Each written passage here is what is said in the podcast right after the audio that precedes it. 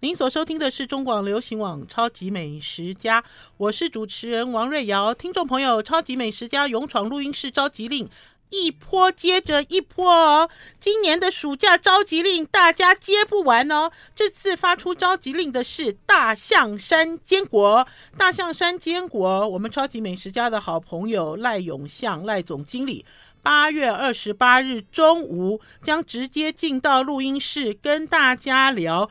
坚果坚果的美味度的秘诀，并且跟大家聊有关于坚果礼盒组这个市场有多庞大，到底是哪一些人天天会吃坚果，而且把坚果视为金字塔顶端？有没有听众朋友？金字塔顶端最上面，日日要吃的好东西。所以呢，听众朋友追上我们超级美食家勇闯录音室的召集令。我们今天一样兵分二路哦，大家我们很高兴。我们自从新冠哈拜拜也算拜拜了嘛，虽然身边有人又确诊了，不管怎么样哈，就新冠的这个威胁远离了之后，我们勇闯录音室召集令的这个活动哈都恢复正常了。恢复正常就是 A，如果你选 A 组的话，就是我想要和大象山坚果一起勇闯录音室吃美食。等我一下，到底是谁哈？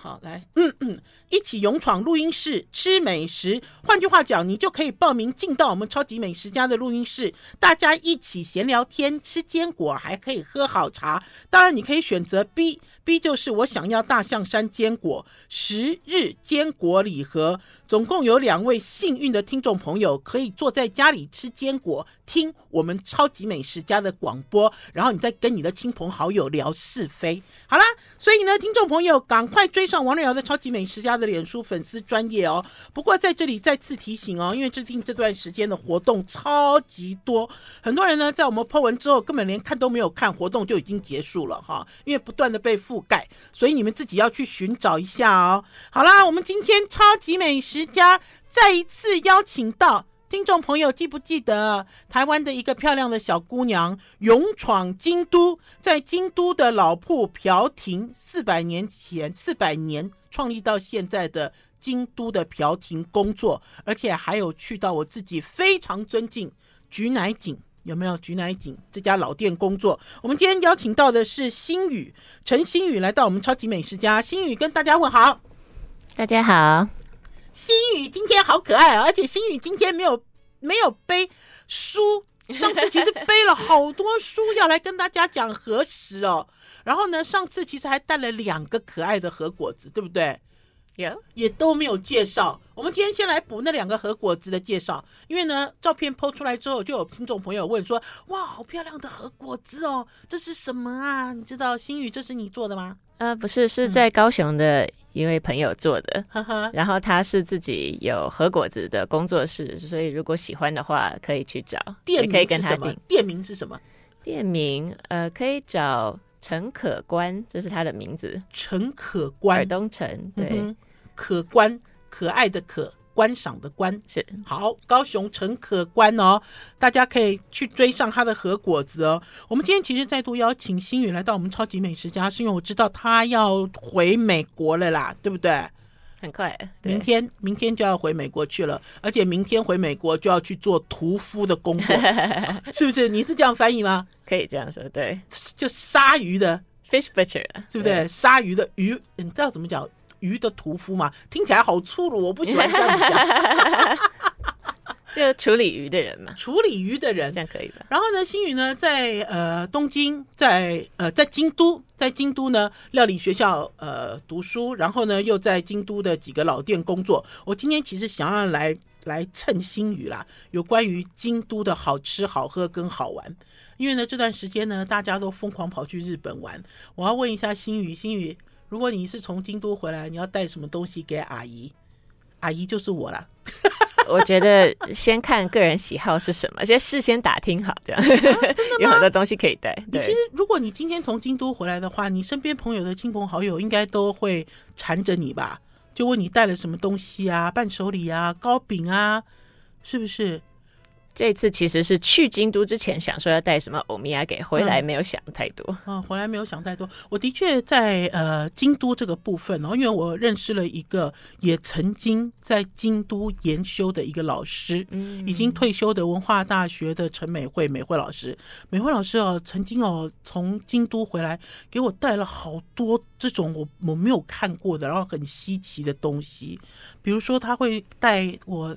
带回来像类似是用寒天做的一种糖，好、嗯，然后这样晶莹剔透，好像冰块一样啊，听起来琥珀糖。对，我们这次在中央书局的活动有用。哎，如果你喜欢的话，下次帮你带一些。真的吗？你你你告诉我，我第一次收到这个糖的时候，哇，我觉得那个糖的外观，还有那个糖吃在嘴里的口感的感觉，好惊艳哦。那个很难做吗？不会很难做，嗯、但是就像你说的，这个琥珀糖的口感很重要。嗯，所以其实它就是做成呃寒天状之后，你要让它表面干燥。对，那至于干燥到什么程度，其实就是你个人的喜好了。哈哈，口味的部分呢，也可以就是看你喜欢什么口味。颜色啦，colorful。我记得我那次收到是那种各种不一样的蓝色。呃、我们这一次活动上用的是一家叫鹤屋即兴。和果子的也是琥珀糖也是京都的，那它是做成呃细长型，然后有五种颜色，呃有透明的，有鹅黄色，有粉红色，有浅蓝色跟紫色。那口味分别是，我想想啊，茉莉花、洋甘菊、玫瑰、薄荷跟薰衣草。那其实你如果可以想象的话，它是呃。对于七系相呼应啊，七系相，他们在竹签上会摆，嗯，那个就是他们会写小的签，对，彩色签许愿嘛，然后绑在竹叶上面。哦，所以这个琥珀糖有很多有很多这种联想，对不对？你可以就是做成你喜欢的形状跟颜色，那。也可以从里面有很多联想，而且好玩的。而且其实刚刚开始的时候，星宇有在讲说，这个琥珀糖要看干燥到什么程度了。干燥到什么程度，其实就是代表这个琥珀糖最外层它的硬度，还有它硬度的厚度，就那个糖的这种口感，对不对？因为你想要我第一次咬下去，那个外壳咬下去稍微掉，好像冰有一点对。碎掉那个感觉，但是哎，它里面是软软的，就是你想制造那一种惊奇感嘛，或者是口感，对，很漂亮。好了，我们要先休息一下，进一段广告，再回到节目现场。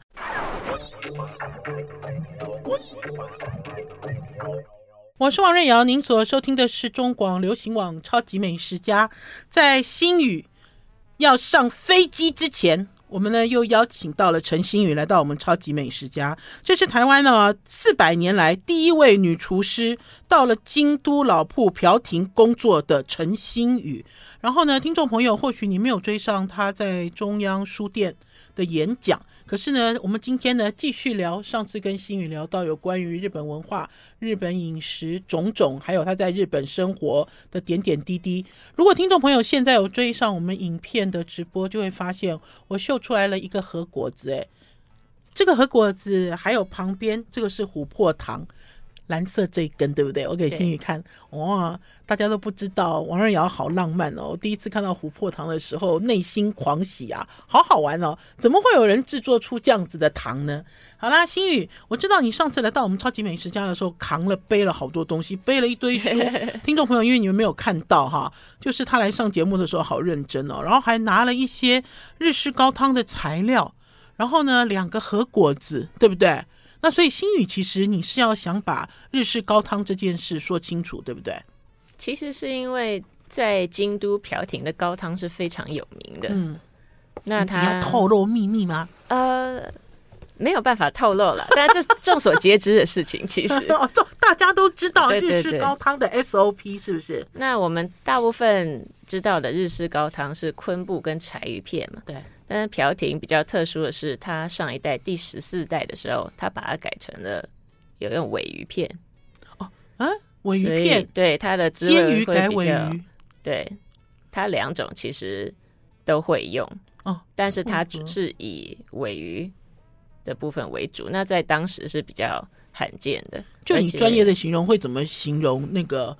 比如说是这种鮪鱼香味跟滋味不太一样。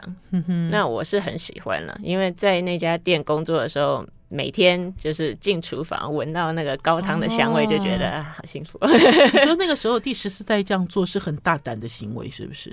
对，他很早就继承朴廷了，他可能才二十几岁的时候吧，所以这已经是好一阵子之前的事情了。嗯、对，可是因为这样做有造成风潮吗？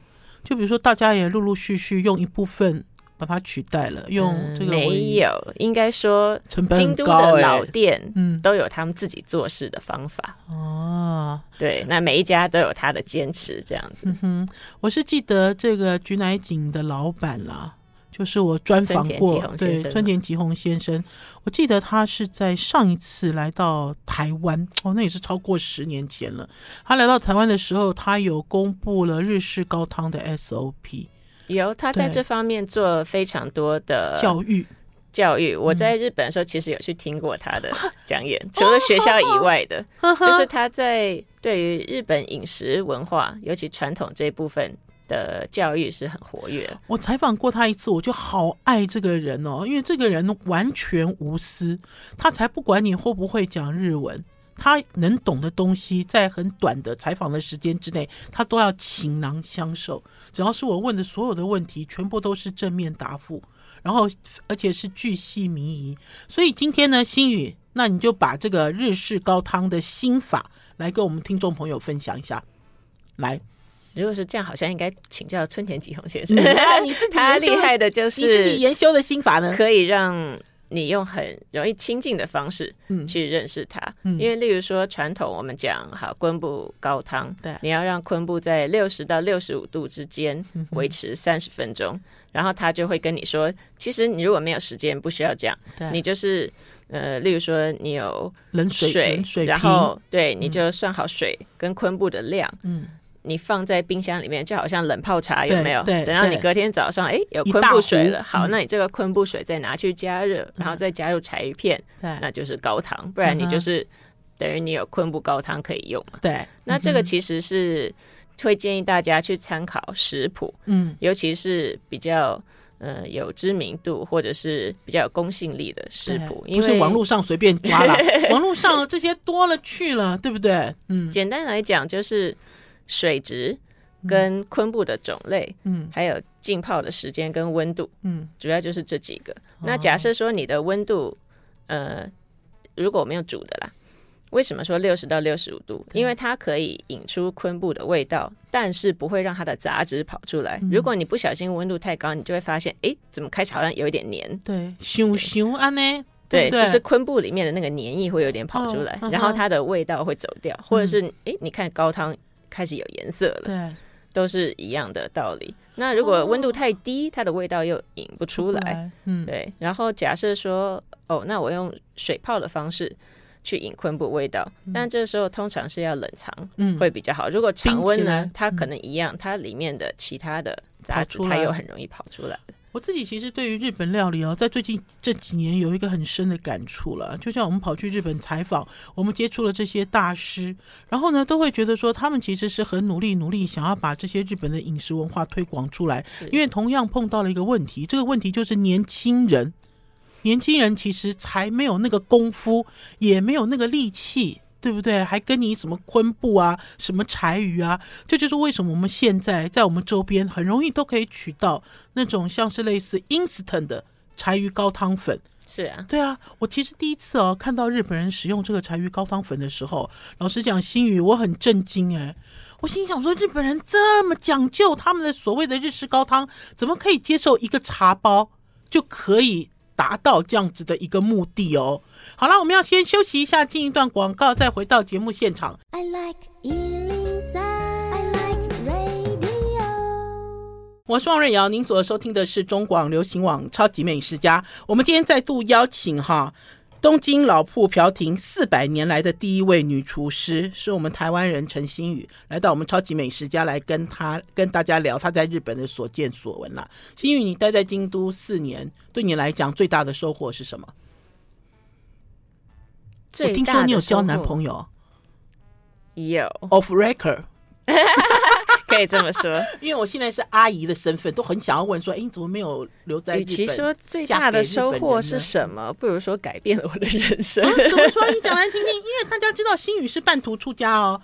我们在上一次有跟听众朋友介绍，新宇其实不是餐饮科班，后来才变成对，就是他是长大了。决定作为餐饮人，京都念了餐饮学校，是不是？对。可是你不是十几岁，可是你不是十几岁，那所以等于是我们要来聊一下京都对于新宇来讲最大的改变。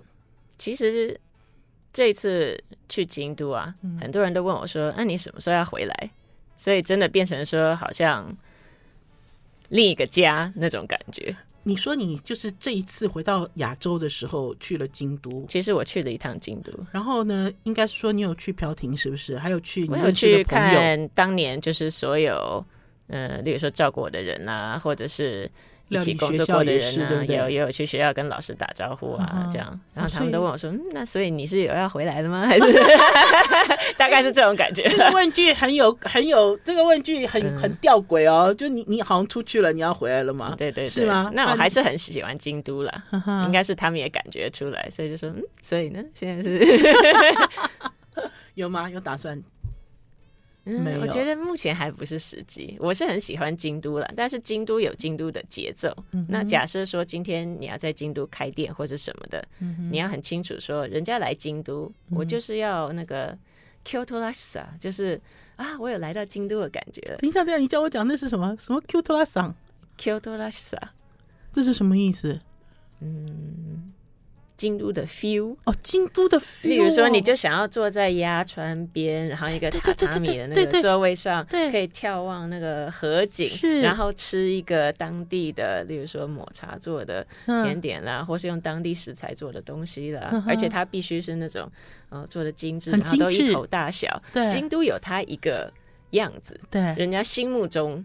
他该有的样子，对。那如果说想要在京都的话，就要意识这一点，说那我必须要做这样子的一个演出。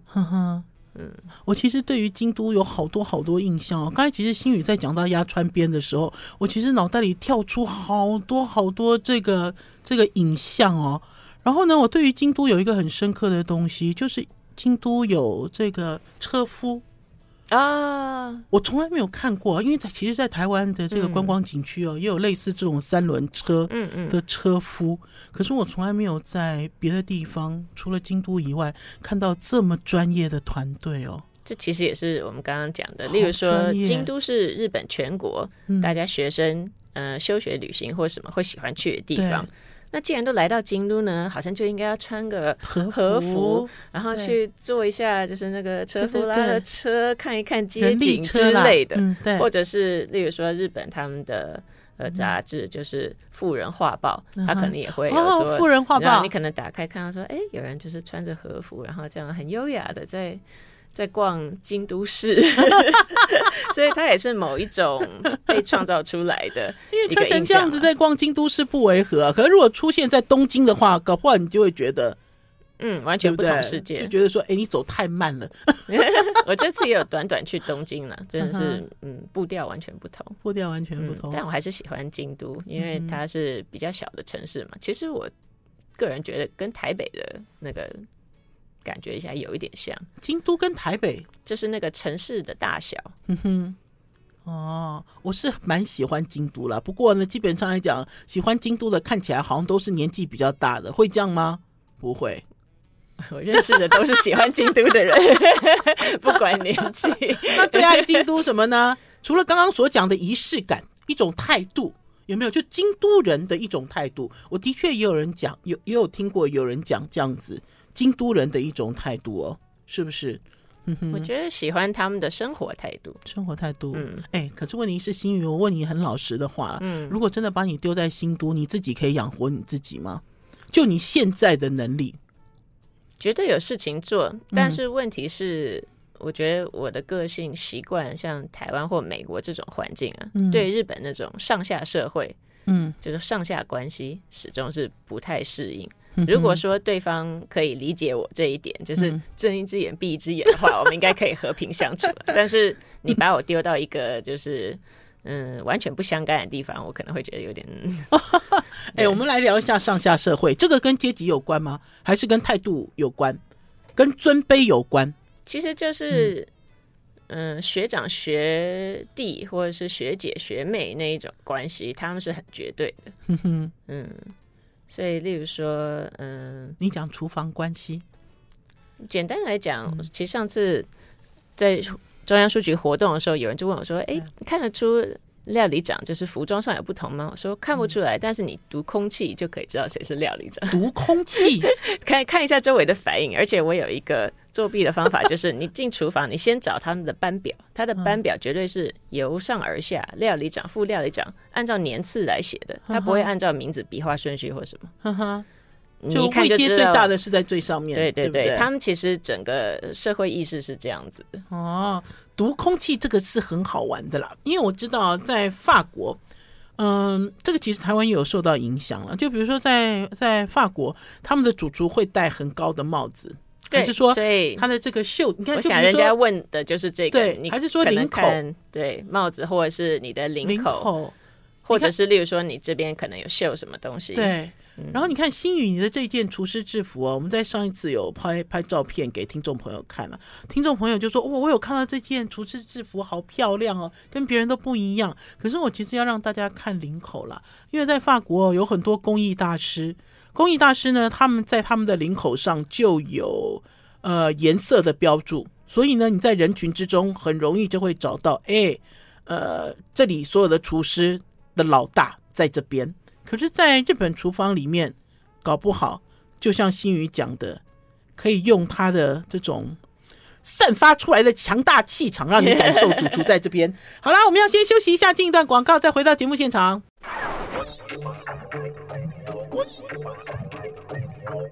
我是王瑞瑶，您所收听的是中广流行网《超级美食家》，我们继续跟新宇陈新宇聊天哦。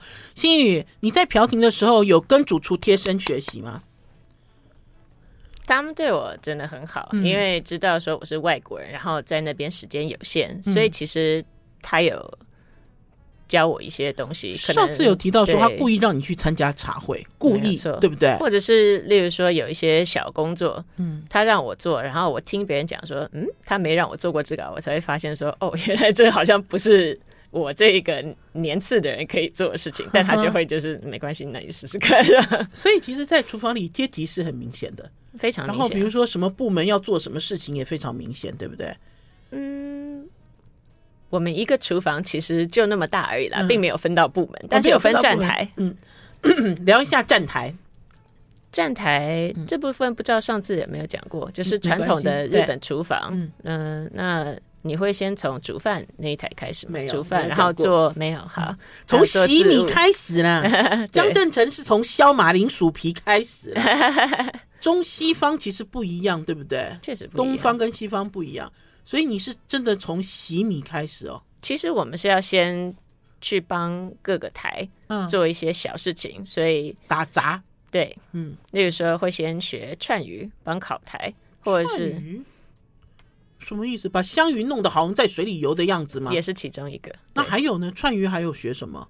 串鱼各个季节用的鱼不一样啊，它其实就是在教你串鱼的基本，让你先去练习。嗯，可是还是要讲究的是鱼的姿态吗？应该是这样讲，对不对？嗯，看是什么鱼。如果香鱼的话比较特别，它那个叫 odoriguchi，就是像在跳舞嗯的样子。嗯、那这个比较困难。嗯、那其他的其实就是注重说。嗯，你要制造出什么弧度，嗯、然后要怎么样会比较好烤？哦，还有好考，不完全是美观的问题。有啊，你要是没串好，他跟你说你这样子我搞得很难考，我给你看，然后就哦，好不好意思这样。嗯，那如果都串的好好的，没事，他就嗯。然后就继续考他，他也不会特别跟你讲的。我其实你就观察他。我其实是在很多年前采访了那个从从日本来的日本日籍厨师了。嗯，我记得在很很久以前，大概超过二十年了吧。然后那个时候烤香鱼啊，你知道烤香鱼它不是鱼鳍什么都要弄一点盐巴吗？鱼尾嘛，你知道有一些他们喜欢抹一点盐巴，这样子就是看起来更更生动一点，更生动。看店家啦，调停是没有。我记得那个时候我就问了这个日本厨师啊，我都我们都以为那盐巴就是让那个香鱼吃起来更有味道，然后结果不是，那个日本厨师就跟我讲说，他说盐巴是保护鱼鳍的，为了不要让它焦掉。对，保护鱼鳍跟鱼尾。你想在三十多年前，你会认为说哦，就盐巴就是吃鱼用的嘛，就这样。可是你会跟他抱怨说，哎，很咸呢，你知道你的盐是不是下的太多了？然后他就会纠正你说不是。那个其实是有一个保护作用，可是你刚才讲说飘亭烤香鱼，我觉得也要看我们讲的香鱼是多大一尾哦。假设它烤的是很大一尾，嗯，那或许有这个需要。但是飘亭用的是比较小只，差不多在二十五克左右。二十五克很小哎、欸，嗯，因为在台湾小香鱼也是最近这几年才在流行啊。台湾现在也有好吃的，是不是？以前大家也要那种二十公分差不多嘛，也要这种所谓的。比较大的香鱼，嗯，台湾人喜欢视觉上澎湃一点的，但是我们现在对 现在有比较就是跟着日本的那种美学，觉得哦，小小一只也很可爱这样。哦，所以你也吃过台湾的小香鱼了？有有吃过哦，厉害厉害。好，那所以其实在这个烤台要去练串鱼，还有呢，还有什么地方要练？你不说你会去每一个台？它发配八寸的话，因为要做很多不同的食材，嗯、那就是先来聊八寸是什么？听众朋友，你搞不好听不清楚，八寸是什么？八寸，嗯，嗯，现在的话，它变成是时节的小菜拼盘这样子的概念。那最早它在茶道里面是有一道菜，它真的是一个八寸的木盘，对，上面会放两种食材，一种是来自山，一种是来自海。啊，以前的八寸只有两种哦。对，它原本的样貌其实是茶会里面哦这样子。我第一我第一次吃到菊乃井来到，就是这个呃村田师傅来到台湾做活动，他的八寸是放在一个长木头盒里，如果我没记错的话，然后里面种类好多，哦，琳琅满目嘛，是不是？对对，可是刚刚新宇讲的早期的八寸是一个八寸的一个盘子，不是一个盒子。茶会形式里面还是这样，然后只有两种。啊，哎，好。然后你看他哪一种放前面，就知道哪一个是李千家，哪一个是表千家，因为他们有一些很细微的差异。什么叫李千家？什么叫表千家？茶道的两大流派。哼哼，再多讲一点点，心宇。嗯，我对李千家跟表千家其实没有那么熟了，但简单来讲，因为我们有学一点茶道。对。那像他一些细微的动作啊，或者是他的。步骤嗯会略有不同。嗯、那在全世界的话，李千家呃是有更多分布的。例如说，这次中央书局的活动，嗯、其实我们请到的老师就是李千家在台呃分会的副教授哦，祝小梅老师这样子。那我在美国遇到一些呃学茶的朋友，也是美国的乌拉森 K。嗯，这样子，洛杉矶分布、嗯、这种感觉。可是在，在可是可是，我觉得茶道到了台湾，在日本茶道的部分，大家会不会还是要把焦点集中在吃食上啊？台湾人会不会比较祝老师有提到这一点，是不是？就是曾经有人问他说：“哎，那我们可不可以一起办一个茶会？嗯，邀请大家来参加？”他就说：“嗯，恐怕。”跟台湾人的期待值会有一点差距，因为茶会的料理是没有豪华的食材，嗯哼，只有用心做的料理跟款待的心情。上次其实新宇有聊到怀石怀石的缘起，对不对？就肚子很饿，就抱一个热石头纸鸡啊，对不对？以前的禅僧啊，对，对啊。可是如果现在大家聊到怀石，大家脑袋里想的都是很丰盛、很精致、很多道，就像我们刚才在聊八寸是一样的道理，对不对？其实已经差蛮远的了。嗯，其实我们可以想成是茶会的怀石，嗯、跟我们平常用餐享用的怀石料理是不一样的。嗯，嗯哼。OK，好，我们要先休息一下，进一段广告，再回到节目现场哦。I like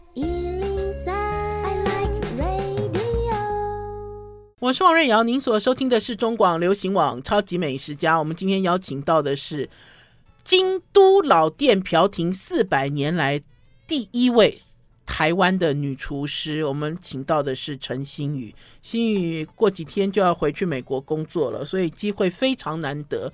呃，我们刚刚在跟欣宇聊到更深入有关于日本的饮食，在台湾好多人好爱吃日本料理哦。可是台湾人对于日本料理的想法都是生鱼。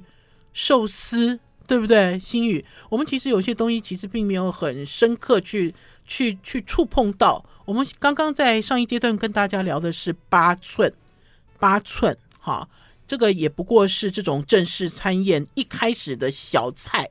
不是小菜一碟了哈，是小菜很丰盛。那我刚才就在问新宇，我说我记得我吃到了这个呃村田师傅的八寸，是放在一个细长的木盒里面。我就很好奇是对哪一个季节？对，请问你记得吗？对，新宇居然问我说你是几月吃的？我哪记得啊？我知道是有照片可以给我看吗？或许我猜得出来。我来找，我来 找。所以等于是连八寸，连它的这个容器都是不太一样。因为我之后也有吃过散装的八寸啦，就是一一。叠一叠小小的这样子，所以八寸学问很大，可以这样讲。嗯、例如说，嗯、呃，我去菊乃井，嗯，吃过一餐中午，嗯、其实是村田吉弘先生很慷慨了，嗯、因为那时候我去那边实习两个礼拜，嗯，最后离开的时候，他就让我在本店吃了 就是一顿午餐，哦、然后那一年刚好他们为了呃 Hinamatsuri 就是日本女儿节，嗯、特别定做了八寸。的盒子，嗯。嗯、它非常漂亮，它是一个，我记得好像是六角形，嗯、然后两层就是白底，嗯、然后上面有漆，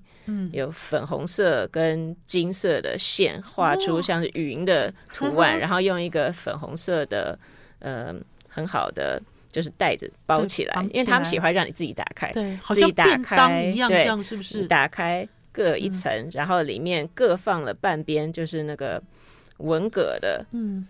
贝壳，那个贝壳里面是有上金粉的，上金粉的，就是视觉上就非常美。然后一边就有放，例如说，呃，我的伊达口就是他们一种小章鱼，他们叫做是饭。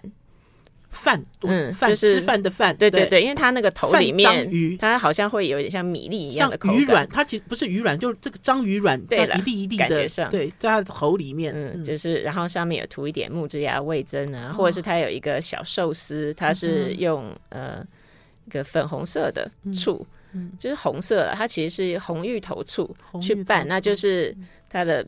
看起来就很可爱嘛，然后上面颜色对，对它的调配就是其实还蛮少女的，嗯、然后上面就是有那个小醋渍过的小白鱼，嗯，然后用海带这样子给它包起来，嗯、然后还有一些春天刚开始的山菜呀、啊，嗯、就是当季的算是山珍海味，海味。全部都来一点点，这样每个都一口，然后就是两个贝壳，嗯，那个。那为什么他要用这个贝壳？是因为他们传统女儿节，例如说他的汤，他也会用蛤蜊，嗯、因为他希望说女儿可以找到刚刚合哦，刚刚好合的人，缘啦，对对对，两其实是有这一种含义在里面了。哦、所以他们一方面重视季节感，嗯、另一方面就是重视这种呃时气啊、节令啊。然后一些文化上面的意涵，这样子。我几年前啊，去春田吉弘，呃，等于是我去京都了，然后就吃了，呃，春田先生新开的一家便当店，好。你你知道那家店？啊、我好像知道了。对对啊，这家便当店啊，大家讲说便当店哦，在台湾讲便当其实就是便当店嘛，就一个盒子打开来，然后就是吃便当。其实不是我那次也是好惊艳哦，它的空间环境，然后呢，就像刚刚新宇所聊到的那个盒子，那个食盒打开来，每一个每一个食材都被细心对待跟安排。好，我我记得我那天吃那个便当。呃，花了呃日币七千多元，我记得啊，因为我还加点了一盒生鱼片，嗯，因为它还可以加点一个东西，然后你就会觉得说，哦，怎么可能吃一个便当的感受是完全不一样的？那这里面其实它有一部分的猜测，就像新宇所说的，它其实是包含八寸的感觉，对不对？就是八寸的小菜是是放在这里面安排的，就像你那个女儿节的食盒是一样的道理。可以这么说，因为他们的便当会做得很精致，嗯、那通常是，嗯、呃，怎么讲？甚至有一些是适合带走的。嗯，那如果要考虑到这一点的话，你可能不会有太多汤汤水水的东西，嗯嗯、或者是如果是松花糖便当的话，他们其实有一些形式，例如说，嗯、呃，做的比较像八寸这样子的内容，嗯、它可能会便当，对，它可能会放一个角落，然后饭它放另一个角落，嗯、然后如果是有汤汤水水的东西，炖煮物它放一个角落，嗯、那另一个角落或许你是生鱼片，嗯，或者是其他的菜色，这样，嗯、它其实是每一格都有规划的，嗯哼哼。好，我们再回到朴婷的厨房哦，刚才在讲说在八寸哦，就是在制作八寸的这一区，也让新宇去过一下，你知道摸一下。那还有呢？你还去哪里看了什么东西？啊，在朴廷在实习的时候，实习还是工作的时候？工作，工作也是对啊，就工作的时候，他让你摸到了什么？你看到了什么？串鱼啦，八寸啊，还能帮忙？八寸其实就已经忙不完了，东西非常多。对啊，假设你一盘上面有十个食材，那你每一个都帮忙一下的话，其实时间很快就过了。卤煮拌还是什么？因为它的技法很多，对不对？还有就是每一种食材，像他们有一些是需要，他们刀工讲求。比较多，因为日本料理它什么东西都要一口大小嘛，嗯、所以你一你要会做一开始的处理，例如说，嗯、呃，清洗啦，或者是去皮啦、嗯、等等的，然后再来是你要能够切到适当的大小，嗯，然后再来才是你加热让它入味等等的。哦，但是基础很重要啦，对，其中有很多基础的部分是可以练习。你有被人家嫌弃过吗？这一定要被嫌弃过才会有成长，真的 一定会被嫌弃。就比如嫌弃说：“哎，你怎么切这么粗？哎，你怎么都不按规规规则？”这种有吗？就是天天都发生吗？嗯，有时候会有那种感觉。定得来走来，你你边啊，是这个意思吗？然后还有我们刚才其实有讲到有关于洗米啦，你有洗到米吗？在朴婷每天都洗米啊？你没有每天都洗米哦？嗯、有规有有教你怎么洗吗？当然有。可以透露吗？嗯，洗米的方法，其实我觉得不见得适用，因为就要先看米质哦，然后每一家的状况不一样。但是朴婷它是根据每一组客人去洗一篮米，所以你人来了我才洗米啊。所以那个米是新鲜现煮的，一直是这样子？没有错，就是因为我们是纯各式嘛，所以每一个各式客人就是一个包厢一锅米。呵呵，嗯，哎，这个好好玩哦！因为我觉得跟新宇在聊天很有趣。我在问新宇问题的时候，新宇都会回到问题的本质啦。你知道，就比如会问说，那要看是什么米啊？我才要教你怎么洗呀、啊，对不对？话不能乱讲，话是不能乱讲的。它其实并不是一个通则。嗯，其实我就是会想反问你说，那请问你是用什么米？对，还是我喜欢什么？什么？对，我喜欢什么样的口感？这个才是大家所讲的。到了这一家餐厅里面，你可以感受到它与众不同，其实都是来自这些细节。其实都要回到这里。哦，好啦，谢谢新宇来到我们超级美食家啊！新宇下次什么时候回台湾？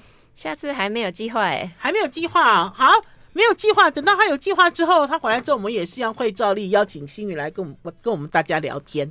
这个是台湾的女儿哈，不管她去日本，她去美国，大家都要多多照顾哦。谢谢新宇，下次再见，拜拜。